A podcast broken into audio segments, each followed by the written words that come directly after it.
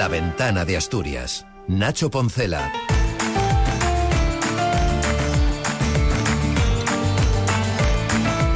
Primero fueron la ventisca y el granizo, después la sequía y el mercado común, ahora los pesticidas, el cambio climático, la competencia desleal o el coste de la energía. El sector primario no sale de una crisis para meterse en otra. En este punto, en el que lo rural está de moda como recurso turístico, se hace imprescindible atender la demanda de agricultores y ganaderos más allá del neoruralismo, porque recuerdo a quien manda y organiza que gracias a su esfuerzo comemos todos.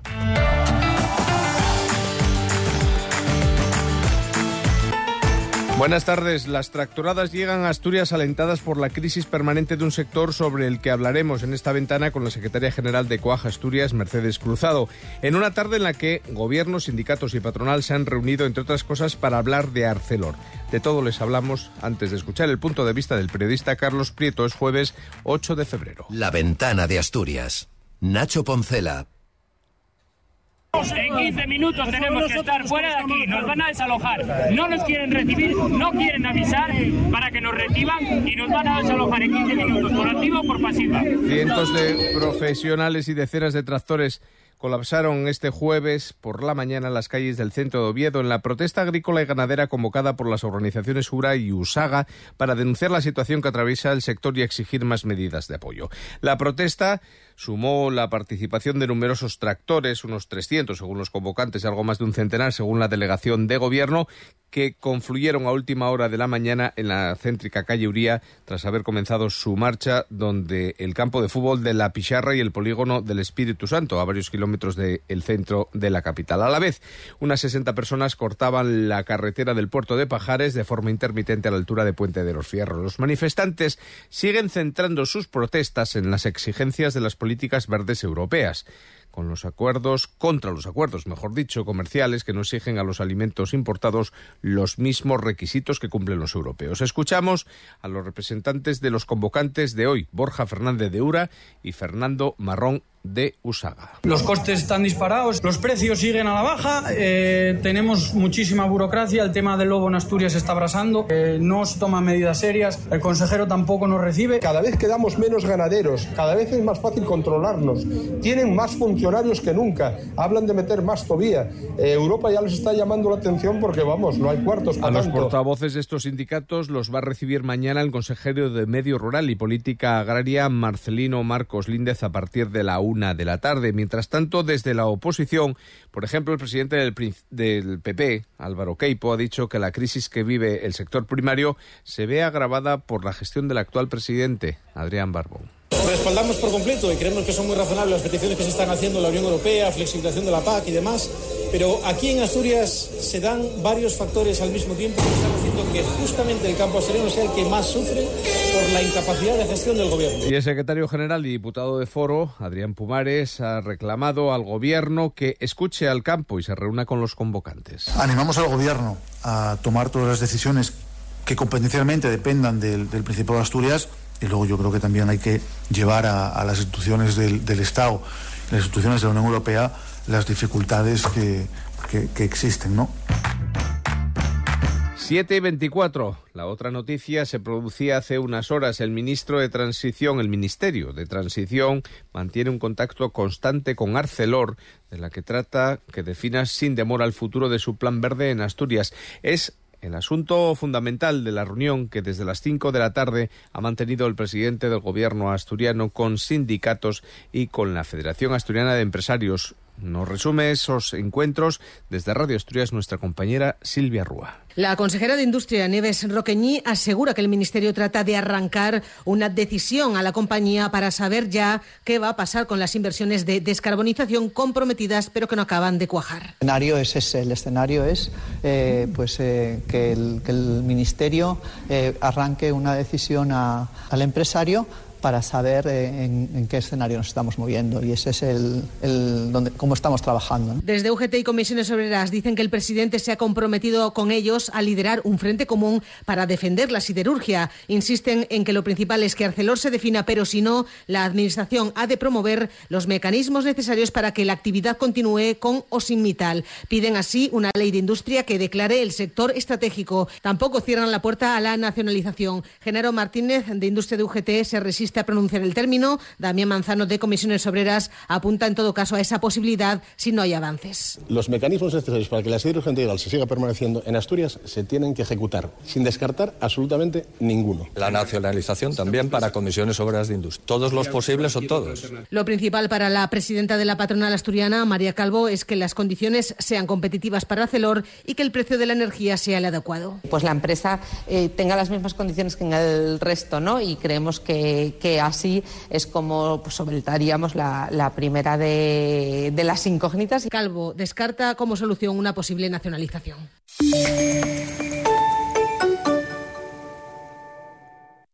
Ser Gijón.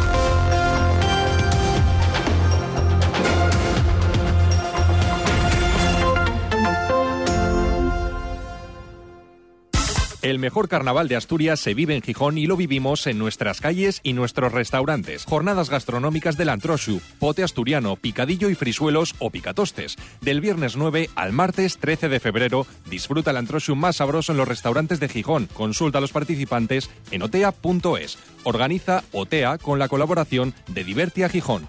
Antroshu Gijón, carnaval gastronómico. De tu casa. Anre Decoración. Esos detalles que marcan la diferencia y te hacen sentir especial. Mucho más que cortinas, alfombras, edredones, cojines, porque en Anre Decoración te asesoramos, instalamos y te damos la mejor financiación. Y ahora con descuentos de hasta el 50%. Ven a Anre Decoración. Te vas a enamorar de tu casa. La ventana de Asturias. Nacho Poncela. Tiempo de conversación, 7 y 27.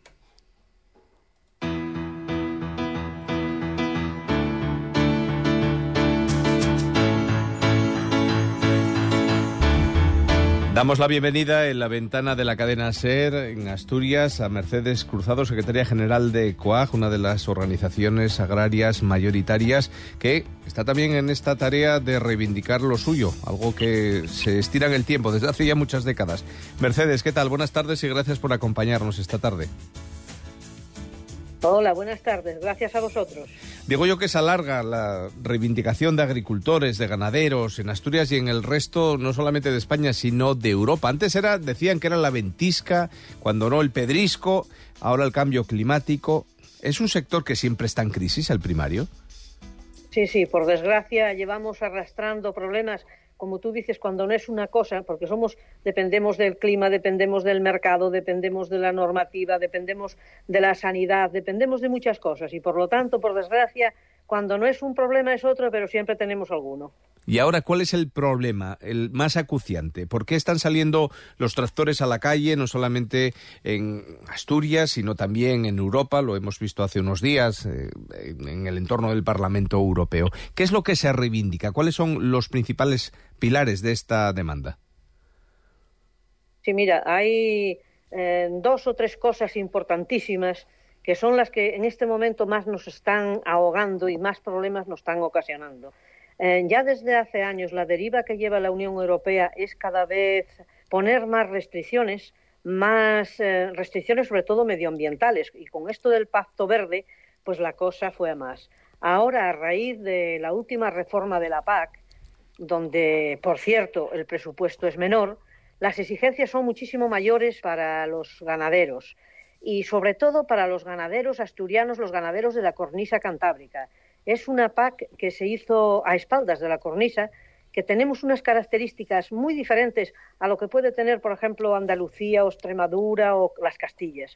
Aquí son eh, explotaciones pequeñas, medianas, con poca superficie, con una orografía determinada y entonces mm, las normativas que se hacen, digamos, para todos, aquí hacen que nos echen del territorio que nos obliguen a dejar la actividad porque se vuelve, vamos, totalmente nefasta porque no ya ni se cubren costes, pero, pero de esta manera mucho peor. En este momento, gracias a Dios, lo que el problema no es el problema tampoco los, los precios que tenemos por la leche y por la carne, porque no están para tirar las campanas al vuelo, pero están bastante bien. En este momento son las exigencias medioambientales que nos obliga para cumplir con la nueva PAC, sobre todo en condicionalidad, eh, en lo que nos está asfixiando totalmente y la burocracia que se asocia a este cumplimiento y a, y a esta condicionalidad eh, es tremendo. Es tremendo, es bestial, que es imposible de asumir por las explotaciones. Tienes que depender de gestorías, tienes que depender de nosotros desde la, nuestra organización agraria también asesoramos y hacemos pues esta, todas estas tareas uh -huh. a, a, muchos afiliados, pero a todos es imposible porque tampoco tenemos personal. Y esto es una de las, una de las de los lados, digamos, de nuestro problema crucial. Y por otro lado es la competencia totalmente desleal que están haciendo con la entrada de productos de terceros países, con estos países donde hacen tratados de libre comercio, como puede ser Marruecos, como uh -huh. puede ser Sur y demás, donde ahí no se les exige nada y entran a competir con los nuestros sin, sin, ningún tipo de reciprocidad ni de nada que se le parezca y, por supuesto, sin que se aplique la preferencia comunitaria. Vamos por partes, porque el cambio climático es una consecuencia que ustedes sufren, pero a la vez es como también una exigencia que les están poniendo. ¿De qué manera se puede combinar ambas cosas? El respeto a algo que evidentemente todos tenemos que cumplir, pero a la vez, ¿de qué manera usted, ustedes pueden afrontar lo que les están pidiendo?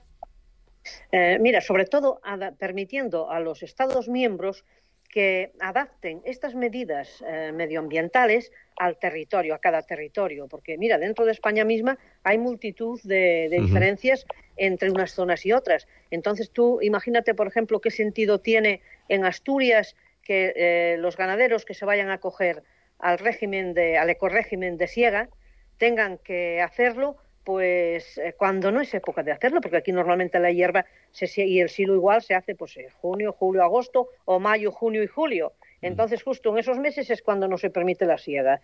Y además hay que dejar unos márgenes alrededor de los prados sin segar para que sirvan de refugio a las aves o a las mariposas o no sé a quién, cuando aquí tenemos el prado en el medio del monte. Entonces, imagínate si tienen sitio donde anidar, y es que además si dejamos este año ese margen, al año siguiente, pues eso ya es monte, ya es maleza, ya no vale, hay que dejar otro. Y así acabaremos con, con la superficie en muy poco tiempo. Y otro ejemplo, eh, las ganaderías de la costa, que son casi todo ganaderías de leche, que siembran maíz. Pues estas ganaderías, si siembran más de 10 hectáreas, ya tienen que dejar un porcentaje importante de la superficie para sembrar, pues yo que sé, guisantes, alfalfa, lo que sea, pero no para su ganado, sino para volver a enterrarlo para que, digamos, sirva de, de, de abono al, al, terreno, cuando, vamos, no es necesario de ninguna de las maneras, porque con el ganado que tienen está sobradamente abonado y le supone un problema importantísimo, una pérdida muy grande, el no poder disponer de, de ese terreno que, que, es escaso, que uh -huh. eh, justo en toda Asturias, pero en la costa más todavía. Escuchando a la secretaria general de Coaja Asturias, da la sensación de quien está dictando las normas lo hace desde un despacho y no ha pisado el terreno. Sé que es complicado, son muchos países y muchas diferencias y muchos aspectos eh, distintos, pero ¿tienen ustedes también esa sensación? ¿La necesidad de que bajen al terreno para ver lo que sucede en cada sitio? Totalmente, totalmente es necesario, pero es que además, eh, si no se dignan siquiera bajar al terreno, por lo menos si escucharan nuestras alegaciones, porque eh, estas protestas o, o estos, este conflicto ya no es de ahora, es que nosotros desde que tenemos el borrador de la reforma de la PAC llevamos insistiendo con estas cosas, pero desde siempre mandando alegaciones, diciendo los problemas que nos iba a ocasionar esto, que no es el caso porque esto no redunda en ningún beneficio, en beneficio de nadie. Nosotros, o sea, hacer eh, medidas, cumplir con medidas que de verdad se traduzcan en un beneficio para el medio ambiente, para evitar el cambio climático. Somos un sumidero importantísimo de CO2 con, con las um, forrajes que cultivamos. Entonces, todo lo que sea beneficio del medio ambiente a nadie le interesa más que a nosotros porque estamos viviendo en el medio rural y estamos viviendo justo donde se puede complicar lo nuestro si esto va a más, el cambio climático va a más. Pero eh, estas medidas y como otras muchas que puede haber no redundan en beneficio de nadie. Eh, ¿Qué beneficio es que haya que dejar un margen en un prado que está en medio del monte para que aniden los pájaros? ¿O qué beneficio hay porque en vez de recoger ese forraje en esa superficie que se obliga a dejar la baldía o sembrar estos productos, estas, estos cultivos para volver a enterrar, que suponen un coste de gasóleo, suponen un coste de semilla y para sembrar y para enterrar? Eso no redunda en beneficio de nadie, al contrario. Entonces, eh, ellos ya lo lógico sería que se acercaran, que vieran lo que es lo que supone los cambios que ellos proponen. Pero siquiera, si no se acercan, si no se dignan a eso, por lo menos debían dignarse a escucharnos, porque llevamos con esto años. Desde que se empezó con la reforma de la PAC llevamos insistiendo en lo mismo y, y llega el momento que se aplica tal cual propusieron la primera vez tirando todas nuestras alegaciones al cubo de la basura. Y es curioso que además esto se plantea en un momento, Mercedes, en el que parece que la vuelta al mundo rural es como una demanda. Eh, qué guapo es volver al campo, pero eh, si en el campo no están ustedes, ¿quién protege el campo, no? Nadie. Eh, las medidas estas que tienen con el tema de, volver al campo y de, toda esta historia que tienen de la España vaciada o de no sé cuántas cosas más, al final lo que consiguen es eh, que los neorurales vengan a pasar el fin de semana o las vacaciones a los pueblos y lo que pasa con esto es que van a echar a los del pueblo de allí porque cuando llegan el primer día está todo de maravilla, les encanta el ganado, el verde, todo limpio, no sé qué, les encanta pero a los tres o cuatro días ya les molestan las cagadas de las vacas, las moscas, el, ah. el silo, todo. Y entonces, ¿qué hacen? Que al final acaban aburriendo, acaban eh, poniendo denuncias, haciendo lo que sea y echando de allí al que estuvo toda la vida y al que estaba trabajando y limpiando aquello. Y cuando no esté aquel, ¿qué va a pasar? Porque ni el neorural ni el que estaba allí. Cuando esté todo de maleza no va nadie.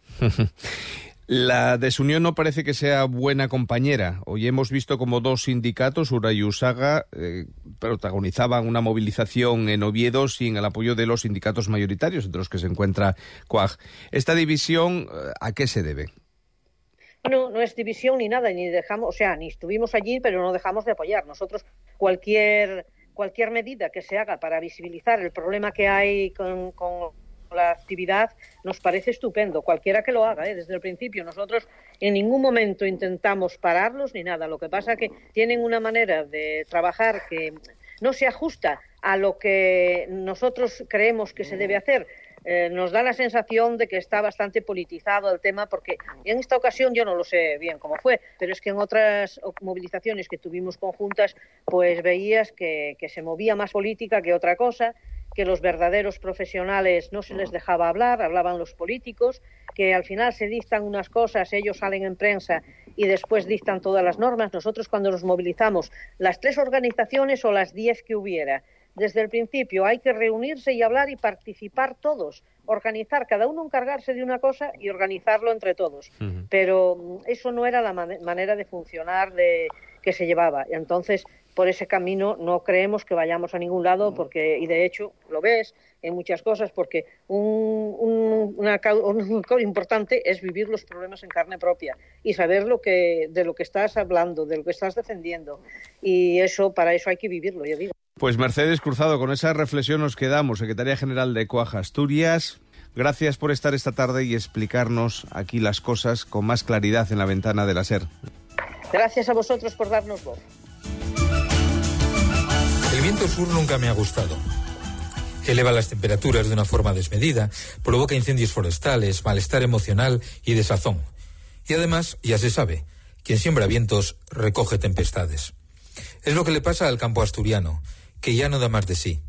Agricultores y ganaderos se sienten engañados y cautivos de una situación que les hace sentirse también perseguidos problemas con los piensos, fertilizantes y otros elementos necesarios, unos precios de la energía desmedidos, retrasos en el cobro de la PAC y una burocracia insufrible.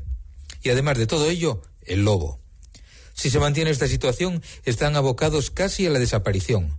Y son ellos, precisamente, los garantes de que las alas de la región no queden totalmente despobladas. Porque ¿quién, si no mejor ellos, para fijar la población? Así que entiendo su cabreo y sus manifestaciones y concentraciones, que deben estar, eso sí, exentas de actos violentos que desvirtuarían el origen de las mismas. Ya se está politizando el asunto.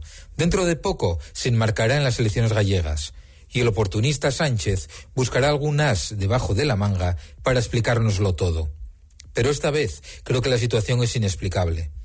El gobierno regional debe posicionarse claramente del lado de campesinos y ganaderos y tratar de mejorar su insufrible situación. Los problemas se le acumulan a Barbón tras su insólita crisis de gobierno, pero ha demostrado tener cintura, escuchar a todos y tomar decisiones. Con el campo no debe ser distinto. Sánchez le pone la proa y así todo es muy difícil, pero con la defensa del campo y de la pesca debe estar con los suyos, con el pueblo.